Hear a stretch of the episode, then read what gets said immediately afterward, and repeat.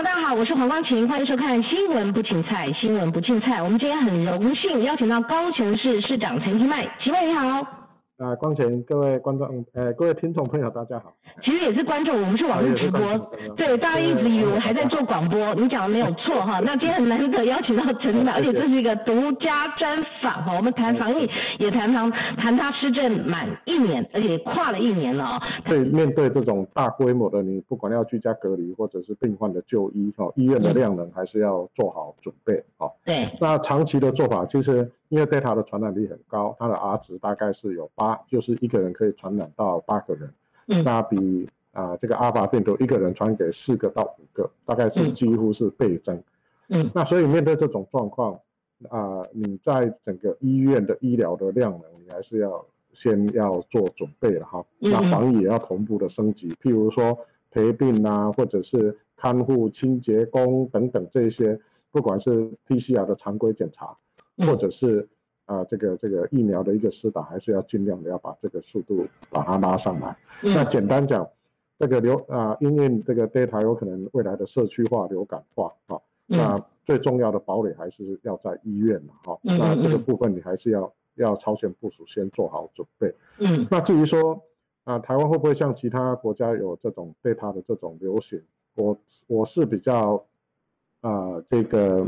呃，这个应该是讲说比较审慎来看待了，因为我们毕竟还是跟其他国家不一样，因为我们会戴口罩，那我们公共卫生也做得很好，呃，呃，台湾人也非常的啊合作，啊，所以我们比较不太可能会发生像国外这种啊，这个疫苗是打覆覆盖率很高，但是大家没戴口罩就会发生啊社区的一个传播，我倒比较不持这种看法了，哦，所以也不要太紧张，哦，就是。按照医师的或者是呃 CDC 的指示，啊，啊，全力团结防疫做好防疫的工作。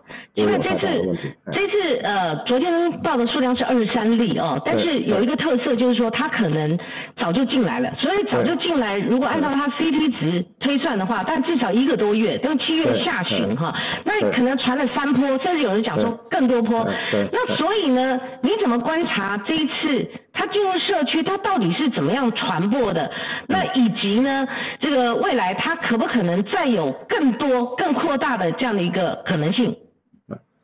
哎，应该是要要有决断了哈。那我看新北市这一栋是应该是有三三户。的一个感染，哈，嗯，而且其实假如动作够快啊，应该是在第二户的时候就要把这个感染源找出来，哈，那这三户，因为我实际的状况这个意调我不是很清楚啊，但是我们在凤山大楼的个案，嗯，我们会去调他的电梯的录影带，啊，哦，他会把所有的环境做裁剪，啊，哪一边可能是东摸摸西摸摸的接触感染，啊，或者是电梯里面，像凤山为例，它就是上下不同。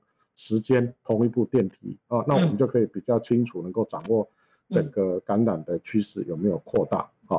那因为对它的病毒的传播率很高，那意味着说它这个 aerosol 这种微小的这种呃飞沫哈，那这个小于五个 micron 以下的这个有可能，那所以就在啊这个密闭空间哈尤其是电梯这种风险其实是最高啊，所以。我想环境搭配环境的一个裁剪，其实还是有必要。好，其实这次就是说，它可能的破口可能来自哪里？因为基因定序已经做出来了哈，就两个，包括基斯，包括这次社区这边全部都是 Delta，但它序列不一样，那已经排除掉说是基斯这边哈有关联性哈。那所以有一个埃及回到国内的一个家长哈，现在初步。推断是不是他就是所谓的感染源呢？就是说在台湾的感染源呢？因为他从埃及进来的。对对对。前面的更难推，所以你怎么观察这个破口？因为我们也只能推进到比较接近那个感染的破口的时候，我们才能够控制局面嘛？您的看法？应该是要疫调搭配检查了哈。譬如说，呃，我我先讲有可能发生的一个剧本，这是可能了哈，不是呃最后的结论了哈，就是说。他有可能进来的时候十四天没有发病嘛，哈，嗯，那到十五天、十六天、十七天，呃，已经解隔以后才发病，啊，这个有可能，啊，他三彩阴，嗯，三彩阴，嗯，三彩，对，那可能是事后才发病也有可能，啊，是，这个这个是非常有可能，啊，所以这种状况，啊，呃，通常呢，哈，我们从过去的经验来看，哈，大概它其实 C T 值应该是很高，病毒量很低，哦，所以这个这个这个传染力不高，哈，嗯，那第二个就是说，呃，还还是没有办法避免嘛，哈，我们也发现几个个案，哈，他确实是全部三彩都阴，啊，后来才发病的，嗯，所以在做防疫的时候，你就要提醒，要离开他要离开防疫旅馆的时候，你要提醒他，嗯。那你要注意说，在七天的十四加七七天的自主管理，嗯。那你要特别小心啊。嗯嗯。那我们高雄是从去年的十二月开始啊，其实我们对于移工，啊，嗯，我们就采取加严的防疫措施。嗯比如说你进来，好像现在在流行 Delta 从东南亚进来，嗯，我们是十四加三，本来我们的采取的策略就是这样，就是十四天完你要裁剪，嗯，裁剪完。我们会再留他三天，好，所以我们要跟呃这个外劳中介公司先讲好，好，因为我们也担心说，哎，你十四天完他离开，马上三天又有发病，所以十四加三会是比一个比较保险的做法，哈，嗯，那这个是我们从去年十二月就开始啊这样在做，好，嗯，啊，所以我们现在即便如此，十四加七那七天的自主管理，哈，我会比较建议说，嗯，假如可能的话，啊，那七天。假如在结束的时候再一次的快筛，那当然能够 PCR 再快筛，那当然最好啊。那假如这个因为这个都会牵涉到很多执行上的一些细节了哈。嗯。那假如说能够在七天十四加七七天完再快筛一次啊，嗯，这个也许是一个一个可以尝试的一些做法啊。是，那起码你如果说对一般的民众哈，我们要严防 Delta 的话，都有十四加七嘛哈。那甚至您之前处理义工的话，自主管理。对自主管理对不对？我们后面加什么都是自主管理嘛哈。那你对义工也有这个加强型的这种严防哈这个病毒的这个做法。那你相对来看的话，虽然机师的这条传播链它目前控制是稳定的哈，但是始终这个边境防疫，这过去去年的时候你也很主角境外，包括你现在。高雄都这样做哈，所以你对于机师这块，从去年到今年，甚至客镇要面对 Delta 哈，已经有机师产生破口的这个部分，您认为您建议就是说，到底以前三加十一、五加九、七加七，甚至目前哈，如果有更加强型的做法，你觉得应该要怎么严防这个机师，甚至说边境在产生破口？嗯。我我觉得，因为机师的工作是比较特殊了哈，你你不可能说他进来就十四天啊做居家的检疫，然后又出去，那几乎他的工作就是可能在他的生活上就会造成很大的一个影响，这个是一个现实的问题了哈。嗯。啊，所以你就是要搭配说，在裁剪的密度其实是应该要再加强。好，裁剪密度。那对于他们生活的管理，像我看有几位这一次的个案是。他明明是在呃自主管理的期间，哈，他还是乱跑，那这个这个是不允许的行为，哈，所以在管理上，假如公司真的没有办法，公司假如真的是没有办法做到这一点，哈，那其实这些自主管理可能在强度上还要再检讨。那第二个就是它的筛检的密度，嗯，那可能公司要有一些防疫的管理了，哈，简单讲说，比如说你可能两天要叫他回来筛一次。或者是有更强的公司的内部的一些管理啊，能够让技师啊，或者是呃呃空服员啊，这个算是高危险群的这个部分，呃不不要不要这样跑来跑去，这个这个还是。因为防疫的实际的措施还是要持续性做一些检讨，尤其面对贝塔病毒。主要是自主管理嘛，哈。如果自自主管理，不管加几，前面他们已经隔离了嘛，那即使他们行业特殊，但是你后面的加几这个自主管理，这个管理的部分，还有就是说 PCR 的部分，甚至出来要快筛的部分，这个这里要这个密度都要增加了啊，就就就要求呃空服员或机师，他必须能够在筛检的密度再增加啊，啊他的生活的一个管理看。像他的这个自主管理啊，其实我觉得强度可以增加了。嗯嗯这个虽然这个虽然可以允许他，但是他的强度啊，譬如说，嗯，呃，可能在他的人身自由或者是他监控的强度可以再增加。好，不然这个跑到跑到也跑到我们高雄有一个，然后又跑到哪里这样乱跑，这个这个电啊无都拢无咧关无规矩去啊，这这实在是。嗯嗯，好，这样不行。因为你这次看那个新北哈社区他们昨天连夜哈，住户都要配合上那个车哈。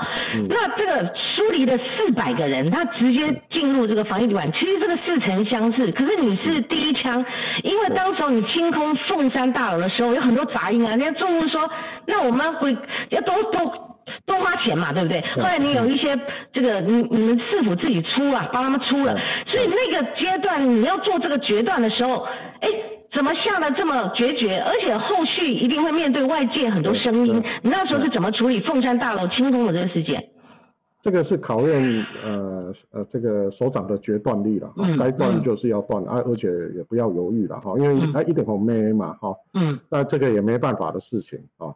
那其实比较像我们凤山清空，我记得我们那一天是中午十二点知道。嗯。我们晚上八点的时候，所有的人都已经进到防疫旅馆。好，那我们晚上十一点的时候，所有的人的 PCR 跟快筛全部都检查完毕。好，所以我们在呃大概呃十二点到十一点，大概不到十二个小时之内，我们就把所有的检查，好，然后包括隔离等等，哦，都大概就已经处理好。好，嗯，那其实这个都看似简单的事情，然后其实有很多的环节都是环环相扣。譬如说你的防疫旅馆够不够？对，好，我们高雄市的防疫旅馆大概是五千，好，我们就准备好。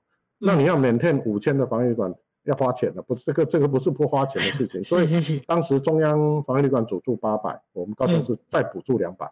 好，我们的防疫旅馆的工作人员每个月还有三千块的津贴。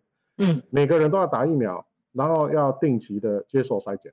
嗯，这个是我们高雄市的说，所以你要维持一个你的防疫的一个量呢，你必须是人跟资源。全部都要到位，啊，对，那所以你就会看得出来，我们防疫旅馆的数量大概是仅次于台北，嗯，那我们在瞬间，像我们的渔工回来，在六七月回来的时候，四千个渔工渔工同时这样一下就进来，光是高雄港对不对？四千个渔工，因为我们远洋业很很发达，所以在这个瞬间进来四千，我们也要准备好防疫旅馆等他，嗯，好，所以这个都是呃非常绵密的。啊的的的规划了哈，嗯嗯嗯。那第二个就是像我们的啊这个呃这个呃这个专责病房，对，我们在五月的时候我们就清空一千一百九十一个房间，嗯嗯。四大医学中心我们就降载百分之大概五十左右，嗯。那为什么要降载呢？因为我们当时也担心说一家院内感染，那其他三家你要接得起来啊，所以你就要把所有的医疗量能降下来，嗯。那防疫。呃，旅馆呃，这个专责病房的数量就增加到了一千一百多。嗯，那假如疫情严重，随时就可以调整到两千五百九十二房。嗯，这个都在我们在五月就已经做好准备。嗯，我们从五月开始啊，到整整的九月到嗯到呃八月底啊，我们每天晚上八点都跟四大医学中心流行病学的专家。每天开会，每礼拜一到礼拜七、礼拜天啊，我们每一个院长、副院长级的人都亲自出席。嗯，所以我对我来讲，我要去调控这些医疗的资源，非常的容易，而且他们配合，我也非常的感激他们。嗯嗯嗯。所以你从你社区的啊防疫啊，到你的呃这个医院的呃呃这个监控跟保全你的医护的量能啊，嗯，这个这个都是要平常就要做好准备了。你假如平常没有做好准准备。你就会发生说，那我我要找稿找不到医院啊，然后找不到这个旅馆啊，找不到哪里，就会比较手忙脚乱，就会延迟到你的应变的时间。好，前面我帮你整理一下哈，你的这个防疫从主角境外提升医疗能量能，还有科技防疫，科技防疫包括精准的疫调、框列、隔离，对不对？那你还做到清零计划？那以及后续的纾困跟振兴哈，这是一般就是我们看你整体防疫哦，这个有经验的防疫的一个作为，所以你的防疫高雄市民对你的满意度是高达八成七哈，我们就不偶漏你了哈，对哈。那我们继续讲，就是说这一次的 Delta 在新北市爆发，其实各县市它如临大敌嘛，对不对？那高雄市的作为呢，虽然这个你们不是新北，但是各县市的他们有自己推出不一样的做法，比如说新北它。感觉上说要三级就三级，可是他只敢哈，目前因为要中央统一的一个发号施令，他现在是加强这个整个防疫的措施跟范围哈。那台北市不跟进，好，台北市说 no 哈，他们中秋节还是觉得可以烤肉。那你们高雄市的做法呢？包括中秋节，包括高雄的校园防疫是否升级？因为这次你知道，机师的儿子到学校，幼儿园对不对？还有安亲班。那我们看综合的案例也是学生，好，他是集中在学校、学生、老师。在家长这一条这个三方的这个这个传播链，所以高雄的做法呢，防患未来。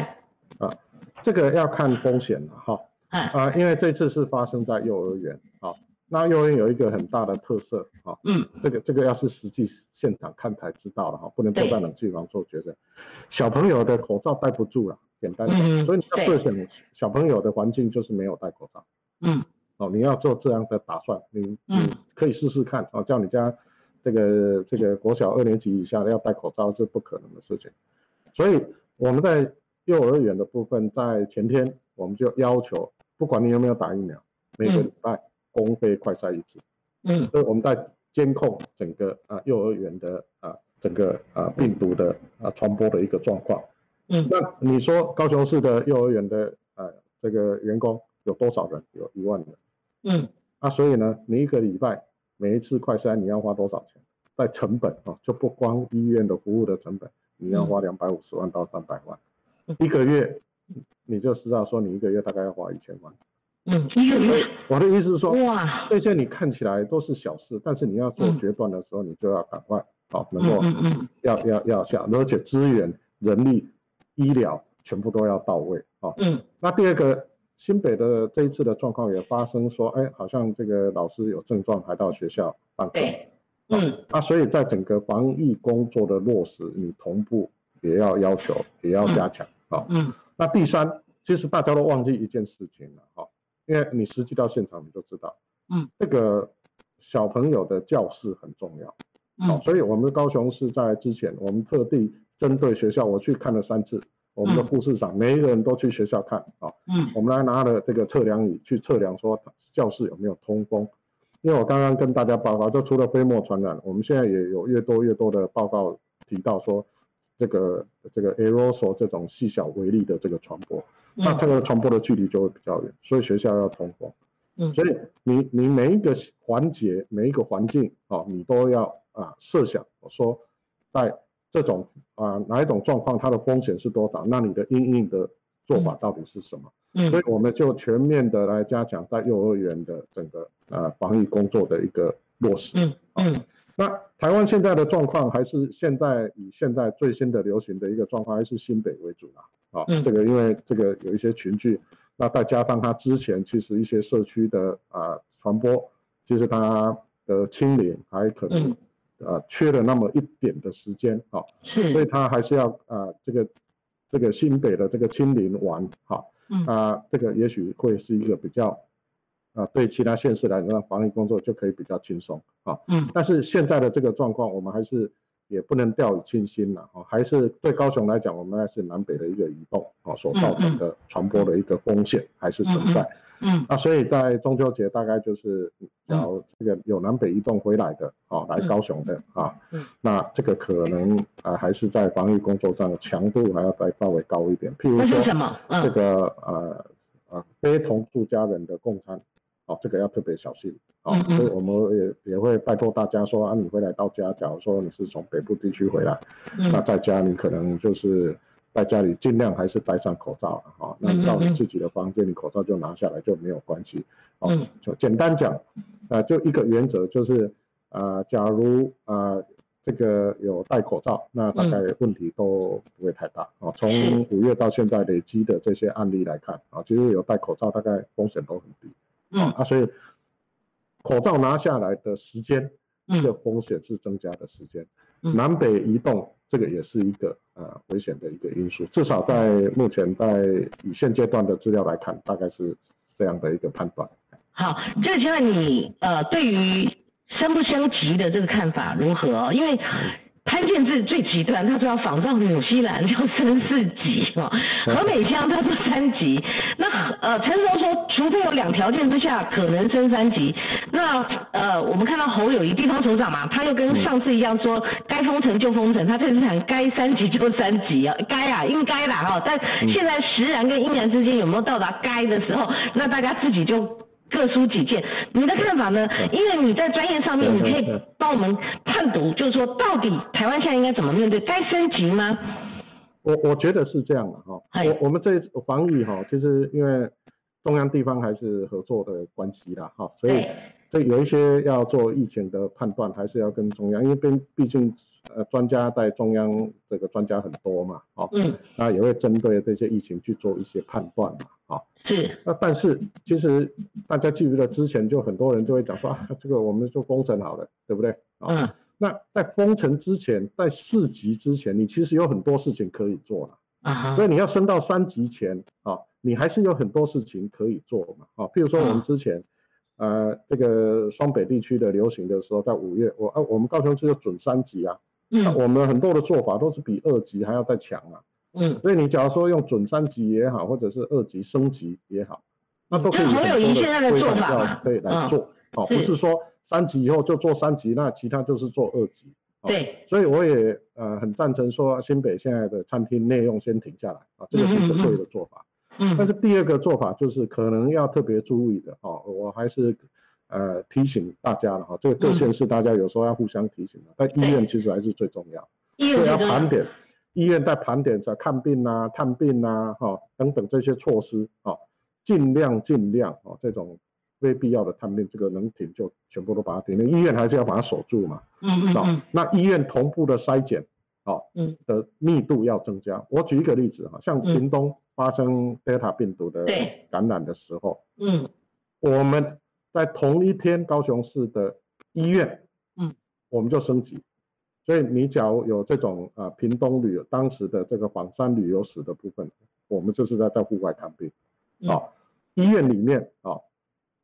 病人只要住院，我们病住院的时候要一次 PCR。我们高雄市在同步那一个当时的时候，我们是七天再快再 PCR 再检查一次。嗯，那你如果碰到说啊，这钱谁出？病人出，医院出？我说都不用争执，市政府出。嗯，所以你在医院的检查的强度，你可能要要要特别注意，因为新北的状况我并不是很清楚他们的在院内感染的部分啊，到底是怎么做，有没有落实？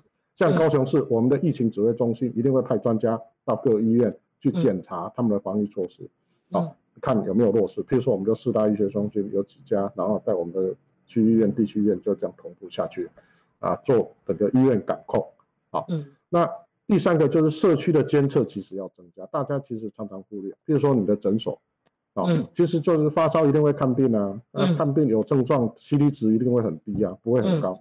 所以在医院里面，诊所其实它就是一个哨兵，嗯，它可以帮忙你监测啊社区感染的一个状况。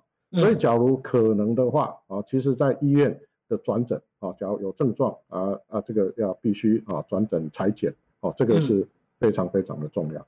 嗯，针对特定的族群的筛检也有必要，比如说有一些风险比较高，比如说我们高雄市针对肠道，我们大概过去。啊，这个我们就一个月啊，一定一定要筛检一次啊。嗯。那我们就可以知道说啊，肠道机构，因为它有群聚的风险会比较高。嗯。哦，这个我们就也平常在做。哦啊，所以我的建议是说，其实贝塔病毒它因为它的传播力很强啊，有可能的，因为现在降到二级以后，大家回去上班啊，也回到学校上课。那这种有群聚风险的地方，它的监测的密度啊，频率要增加。哦，那这样你就可以比较早知道，然后再搭配你的意调，你就可以知道说啊，这个是谁传给谁，哦啊，尽量的框列，啊，尽量的隔离。那我相信 Delta 病毒其实也没有那么可怕，哈，就是说你做好你的公共卫生手段，啊，你的监测也做好，你的医院的量也足够，没有。嗯嗯。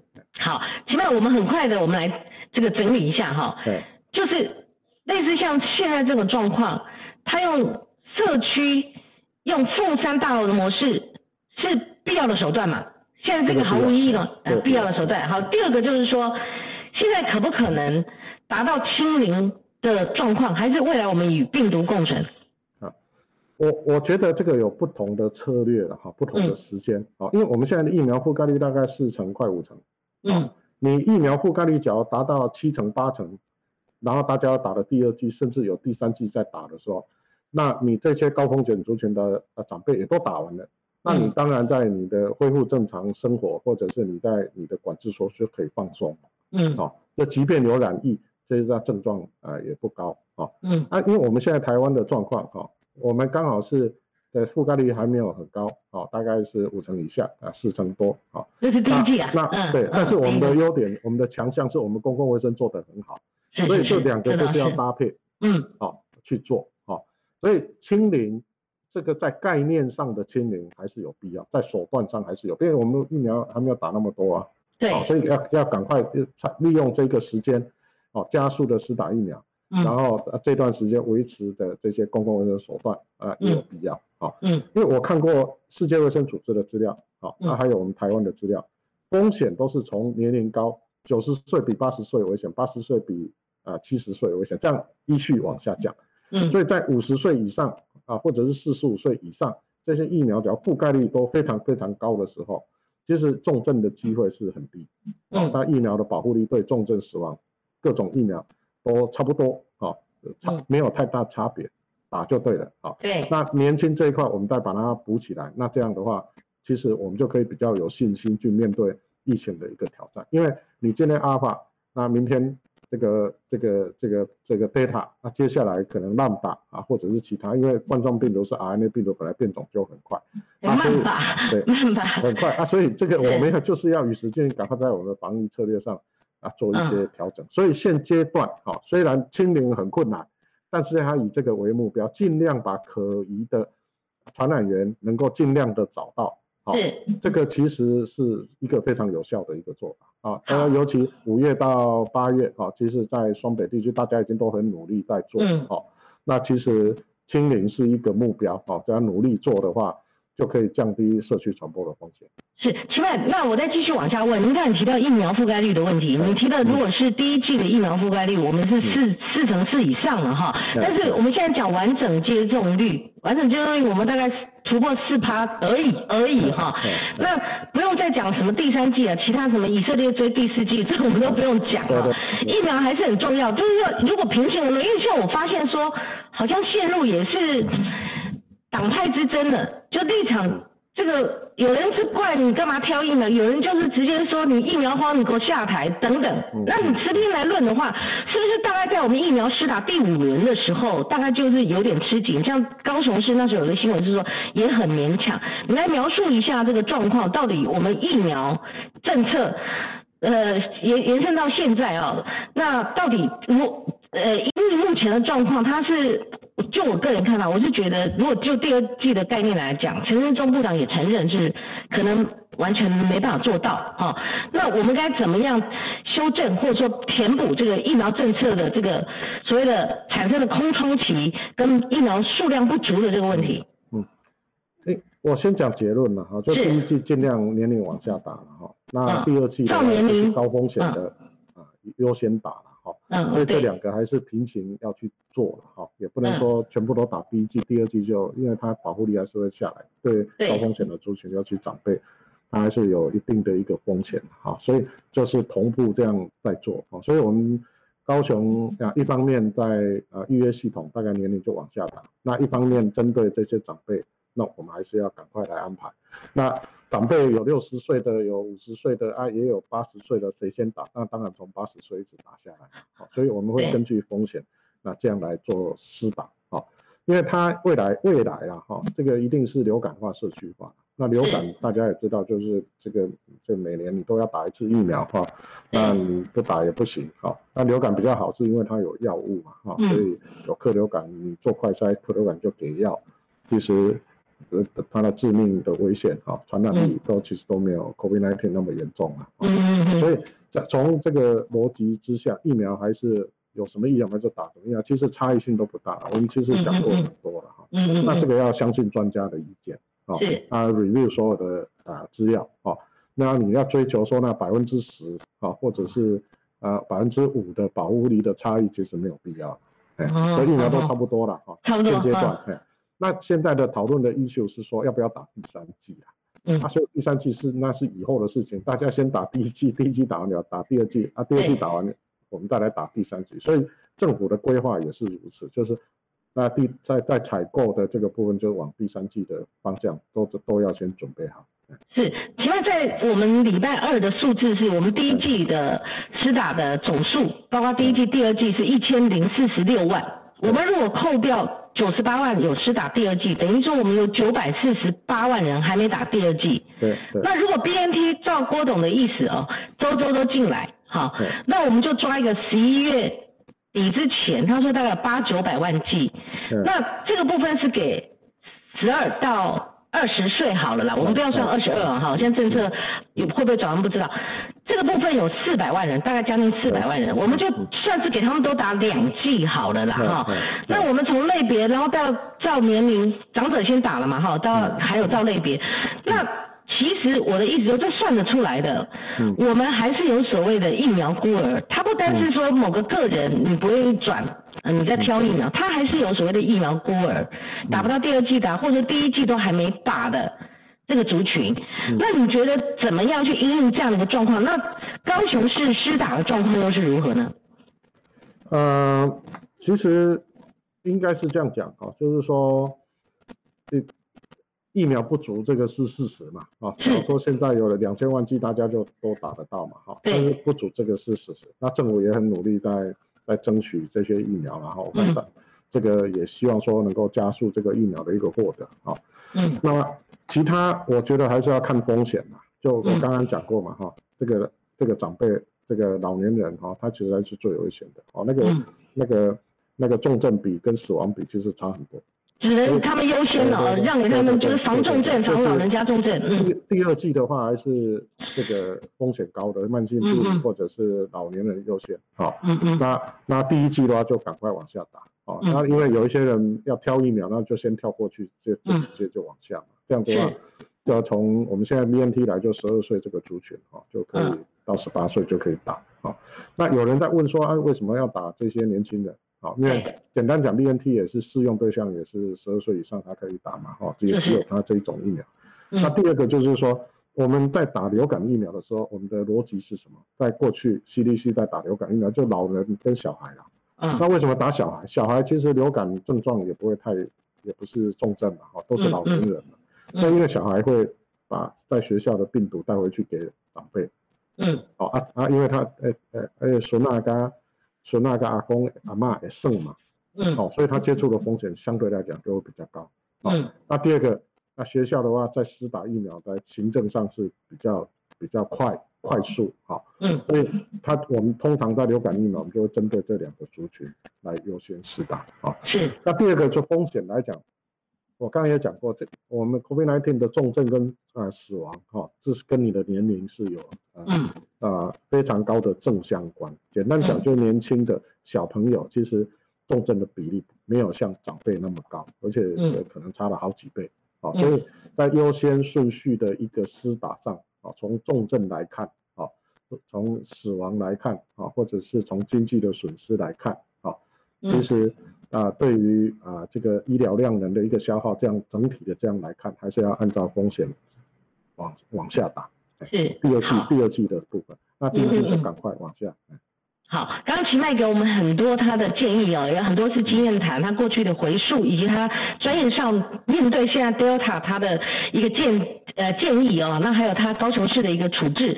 所以齐麦，我不免请教你哦，因为你八月二十四号就职满周年，哈，你的这个从政之路也是充满了传奇哈哈。那你。八月二十四号就职满周年，你曾经用“关关难过关关过”来形容，因为我们有时候新闻太多，或者说我们都关注到疫情了。对于你们就职的这个部分，为什么用“关关难过关关过”？过了哪些关呢？有哪些难关呢？你一路这一年，而且你的你的一年跟别人算法不一样啊，你这是两年当四年用嘛，哈？你可以跟我们做一个。向我们的观众哈做一个施政总报告。呃，其实是跟时间赛跑了哈，因为嗯，人家呃市长是四年，我是两年的任期哈，嗯，所以那天有人问我说啊，你这个就职一周年哈，那你有什么感想？我说其实我那天其实坦白讲，我是回去看我落选的演说，我到底是怎么讲的。啊，然后知道你要要要提醒自己哈，这个还是人民还是最重要，而且高雄，你知道这个我们的呃市民哈，这个对于市长的要求很高哈，是，那我是很有幸说，我有这个机会可以呃替我自己的家乡工作啊，对，所以我都是抱着这样的一个心情啊，所以上山下海，像刚刚要录影的时候是去林远国市境之南，我们的北边。是到这个桃园区啊，是我们的原住民部落啊，是在玉山跟南投交界，所以我们高雄市的面积是一个新北市再加三三个台北市的面积。嗯嗯。所以你知道我我我的服务员是聊过，我只要去山区一次，那我大概就是整天早上去，这个晚上有时候十点才回到家。哇。所以呃呃讲正机。呃，我不敢讲了哈，但是我我我我只是说在描述描述我自己的心情啊。嗯。我桃园在七月底哦，下雨，在两个礼拜到三个礼拜的期间，我去了五次到六次，那最近应该是六次啊。嗯。那当然很多人很难想象，当台风下雨的时候，假如说在啊，比较平地的这个呃城市或者是直辖市哈，他们也许是啊都市里面的啊这个树木倒塌啦、淹水啦，好，嗯，那那像我的服务员实在是太辽阔啊，这第一个难关，服务员太广、太辽阔了，路段呢不能进去，我们还是要想办法进去，考验你的精力跟体力、耐力。跟持久力，对不对？对，那所以在像我们之前呃七呃这个呃八月的这个大雨啊，嗯，那呃我们的土石流啊，嗯，其实我们后来是谢代表这个，因为要看灾这个救助啊，但是在下雨的时候，我们两千呃三百多个土石流撤离，我每一个都要点名点人头。哦，那所以我们要用科技的方式，哈，用麦啊，用这个小组长啊，哈，这个在第一时间，哈，在两个小时只要发布，我们就全部撤离。我每一个都点名。嗯。所以，呃，有一天在八月初，我就在宝来，宝来的一号桥，那个洪水之大，你看的真的是这个心惊胆跳，哦，那个水都越过我们这个桥面，因为这个这个这个河川的流量实在太大，然后又又单单坡又崩塌。嗯，哦啊，虽然不是土石流的显示区啊，也没有撤离的必要，但是我还是下令全部都要撤离。啊。那我一个人就站在大雨里面去指挥，嗯，从早上哦一直到下午五点我才离开，等每一个人都到宝来国中，都就定位都安置好，那我才离开。啊，嗯，他说我这就是用这种心情啊，在为故乡努力。嗯，前面你刚刚讲的说幅员广大，第二个就是说。淹水，包括土石流啊，你要做撤离。还有呢，如果真的要叫你，请你啊，就是列三到甚至五个难关，你还有吗？还有往下讲吗？关关难过 关关过。呃，我我我们是克服的困难，嗯，铁锈的城市啦，哈，就是呃重工业多嘛，管线也多嘛，嗯然后因为长期我们在下风处啊，那这个这这个呃这个。从北部地区或者从外境进来的空屋，再加上我们的重工业，这个空屋的挑战也很多。空老问题，高雄老问题，嗯，人口的结构转型，我们的压力也大。是是，因为我要招商啊，然后要做好所有的准备啊，嗯，那让我们的更多的呃人口的结构可以调整啊，嗯，那这个都是一个很大的一个挑战。是，但是对我来讲，我就是拼命。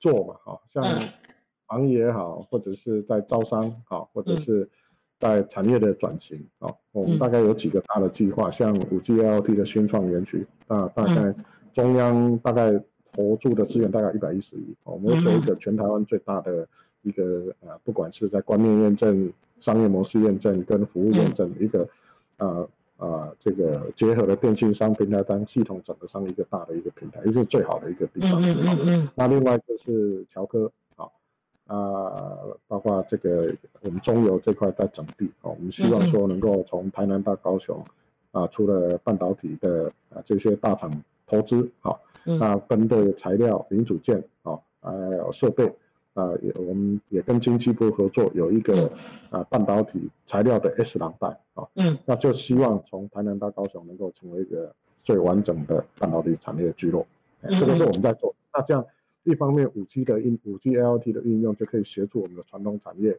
智慧制造啦，或者智慧医疗啦，啊，或者是。呃，我们的港口有一些啊智慧港湾的管理啦，啊，来做一些我们这个城市的一个转型。好，秦伟，我跟你开个小玩笑哈，就是从你防疫第一个硬仗，对不对？我我那时候也是一直关注啊，你连夜清空那个医院有没有？啊，对。我看你你对对对，我想说你这个我这样这样干的哈，这个连夜这样的，中山大佬也一样撤离，对不对？土石流撤离这个可能的灾民也是这样子做。那打那个疫苗的时候，你记不记得？嗯，美宜丁市，对不对？好像你在那个入口的时候，你发现说好像有挤不进去，因为那时媒体也很多了哈，你就开始在就某种程度就希望能够快点把这个状况解除哈。所以有些人会不会觉得说，尤其你的工作人员，你的同僚会觉得说，哇，这拍到顶了哈，这个很难很难面对了哈。像我们有时候发生一点技术问题，我也在那边跳脚啊，热锅上的蚂蚁啊，就是说你的这个施政形象，你怕不怕人家说你有点？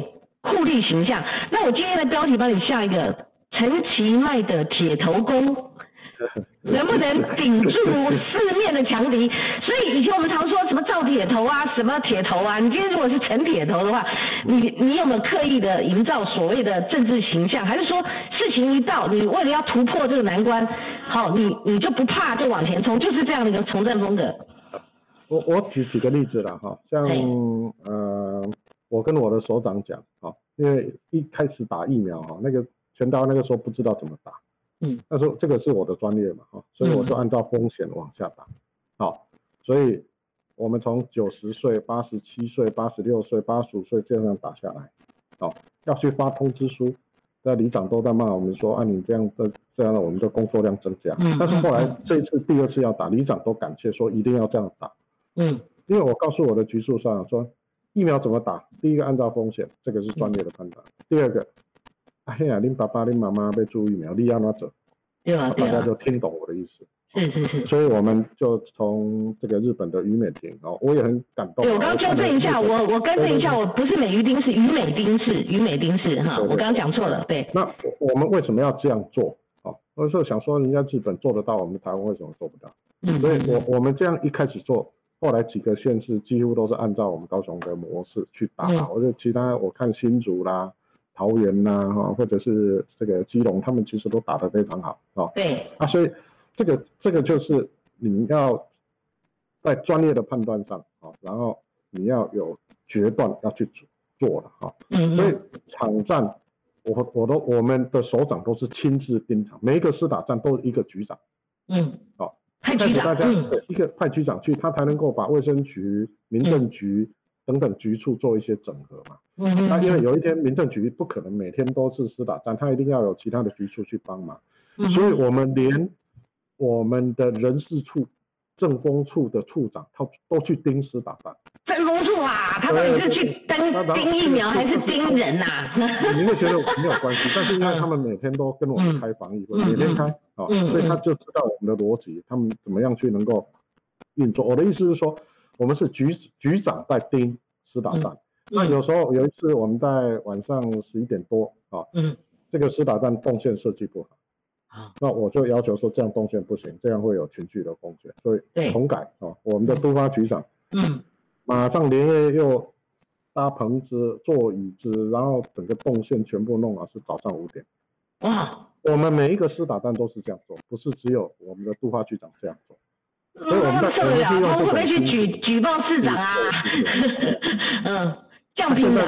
啊，现在现在已经很好了。现在我们的区长啊，我们的啊各各局处其实都已经啊都非常习惯了，所以你你不会看到，你不会看到有任何在高雄施打疫苗有群聚的现象，不会。是是。啊，其他其他有一些呃现实这挤满人啊，大在这晒太阳啊什么，在高雄你看不到这种状况。是好，另外我还这个还是要要真的要考验我们的。决心啊！我觉得你只要想把一件事情做好，没有什么事情你做不到的。好，现在我还是不免会问一下，就是说高雄市市长的选举啊，你下周就要参战了，因为这个看起来怎么瞬间好像一眨眼你就要面临另外一场选战了哈。那当然就是说很多政党他们想挑战，甚至把想把你干掉 PK 掉，他们想拿下高雄市嘛，所以这也是一个指标，二零二二大选的一个指标。那外传的哦，说实在。什么柯文哲啦，好，那前几天的新闻，那又传什么高金素梅啊？高金素梅也觉得莫名其妙了。我们不管他可不可能，这个最后真的是他们成为你的对手哈？那我就丢进来，我就把这个人选试试看。你觉得不管有没有可能，假设是柯文哲跟你对垒呢？我我其实觉得高雄市民哈，这个之前这个这个。啊，阿阿扁总统落选的时候，他民调市政满意度也很高啊。后来落选嘛，哈，那这个大家都知道这段过程。所以你现在的民意满意度高达七成九点九啊，所以你举阿扁的例子，阿扁那时候刚八成但是我我的我的意思是说，其实对，因为可能我不我不晓得啊，但是我是认为说我应该要百分之百啊，甚至百分之两百把市政的工作做好。所以，我我现在在。处在这个时间点哈，对高雄来讲是一个比较关键的时间点啊，因为像像这些国际供应链的重组要招商嘛，嗯，啊，你你现在现在现在你没有准备好，以后这你等你弄好的时候，厂商已经都已经到其他地方投资嘛，嗯，好，那第二个就是说，呃，我们有一些重大的交通建设，像捷运红线北边南边的延伸线、黄线、轻轨，这有一些工作以前已经慢下来。好，甚至是就就停了，那我要赶快再速的再重新的再启动，好，所以我大概就是呃，在整个市政的一个推动，然后花到我比较多的时间了，哈。就是说你可能来不及，你最大敌人是时间嘛，要跟时间赛跑，因为来不及去管我们媒体人，就是问一下问你柯文哲，一样问你高金素明或其他什么李世川啊，什么国民党啊，民进。其实对我来讲，其实我真的是还没有去。想到那么多了哈，但是我我总是觉得高雄市的市民哈，那经历了这有一段时间哈，有这个选选举哈，还有罢免哈，然后又补选哈，就是这种动动荡荡的哈，其实呃高雄市的市民是呃我觉得都非常有智慧啊，他们一定会对高雄做一个最好的一个选择。那如果是高金素梅有一个特色，不管她最后会不会成为你的对手啊，因为她是原民原住民。好，那虽然一半一半协同了，我们不管了哈。那你请跑这个，像一个月内有媒媒体统计，光是跑桃园哈，桃园区就跑了六次，而且你刚才也形容过嘛，从哪边到哪边，那个那个要花掉你多少时间？那原住民向来对绿营的投票，包括韩国瑜被罢免的那一次投票，也也不是也也也不是倾向绿营的哈。所以如果他们派一个这样类型的对手呢？嗯。其实我我不会这样想，因为像桃园有有事啊，哦市长一定要到啊，我我我不允许说市民我没有照顾好。对，你也是不把那个我的我的蓝绿的界限画在市政。我我不会去争嘛哈，像在在议会里面原住民的呃这个议员，呃我跟他们相处也都非常好，啊这要照顾原住民这个是我的工作，我不会去考虑什么蓝绿也不会。是。像。眷村的道路也一样啊，在高雄市很多眷村，你知道眷村的道路是国防部在维修吗？啊，那大家常常会踢皮球，说这个是市政府要修啊，这个是国防部要修。我说我担任市长，我下令眷村的路都市政府修，以后都不要争执。嗯，那我再来跟国防部要钱，要不到我是我自己不行。啊，但是不要说因为而且全责啊，或者是眷村选票卡量，我说没有，全部都不分蓝绿啊，原住民也是同样的道理嘛。我也知道说原住民的地方，我的得票率比较低啊，但是这个其实都已经都已经不是考虑的问题了啊。嗯嗯嗯。我的我的责任就是要做好嘛，所以我也非常感谢像那个桃园区的区长谢区长啊，还有国民党籍的大议员，在在救灾的过程，我们都都合作的非常愉快啊。嗯嗯。我我跟谢区长开玩笑说，哎，这个晚上最后一通电话都是我打给他。嗯，今天山区有没有下？晚上有下？嗯嗯嗯，没有下雨，那那睡得会比较安心一点。嗯嗯嗯。那早上，我有有一次，我要打给谢英雄谢区长说：“你们起床了没有？因为你们昨天啊在纳马夏附近有地震，因为就下了大雨，那个那个土里面都是水啊。对，那吃水吃的很饱，我怕一地震那个整个塌下来，我就马上马上打电话给他啊。那他他就说平安，那我我我就会比较轻松一点。嗯那他们这个山路三个里断掉，啊，那个路断掉，桥断掉，那我我们就用直升机就就下令啊，空勤总队啊，这个拜托他们帮忙，这个物资啊，一个礼拜运补两次，每次两架次。那呃怕他们吃的吃罐头吃腻了，我就说那我们猪肉，啊瓦斯桶。好，就全部就带进去啊，那个一些生猪肉，而且比较新鲜的一些猪肉，冷冻的一些猪肉，要不然每天吃罐头也受不了啊。是，就我是用这种心情在做的啊，但是其他其实都不是重要的一些考量。好，奇怪我看到有一次你接受媒体采访哈，啊，或者是说你在记者会上你有陈述，就是说，因为高雄这个地区哦，因为常常会有那种大的车辆哈，去把那个道路压碎，那你们也不断的去补哈，那你。担不担心，或者说你有相当的信心，在未来选举的时候，蓝营不会再拿好过去攻击像陈菊的那一次的那一种议题做文章。比如说，他如果丢出李四川这个话题的话，那有关这个的话，你怎么应对？